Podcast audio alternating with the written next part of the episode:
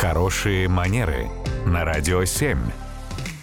Татьяна, доброе утро. Доброе утро. Доброе утро, Татьяна. И пришел к нам интересный запрос. Дело в том, что сейчас вокруг нас циркулирует огромное количество мемов разного рода. Картинки, выражения, ви- видео и тому подобное.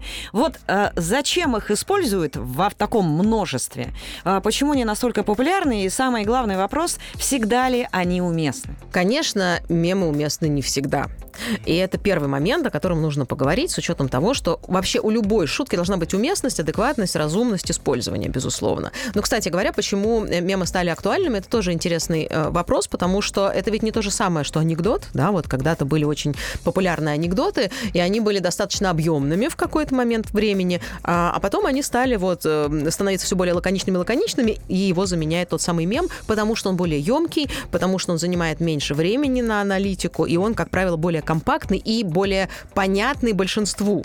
Надо понимать, что отправляя кому-то мем, мы, в общем, что-то рассказываем человеку или целой группе о себе, да, В отправляя числе. вот этот Мгм. мем, конечно. Потому что через вот те э, вот эти вот шутки, да, в формате мема мы можем рассказать о себе, насколько мы консервативны, да, ну, то есть мы вообще их используем или нет. Скажи, какой мем ты отправила, я скажу, кто ты. Да, именно так, правда, это действительно так и работает.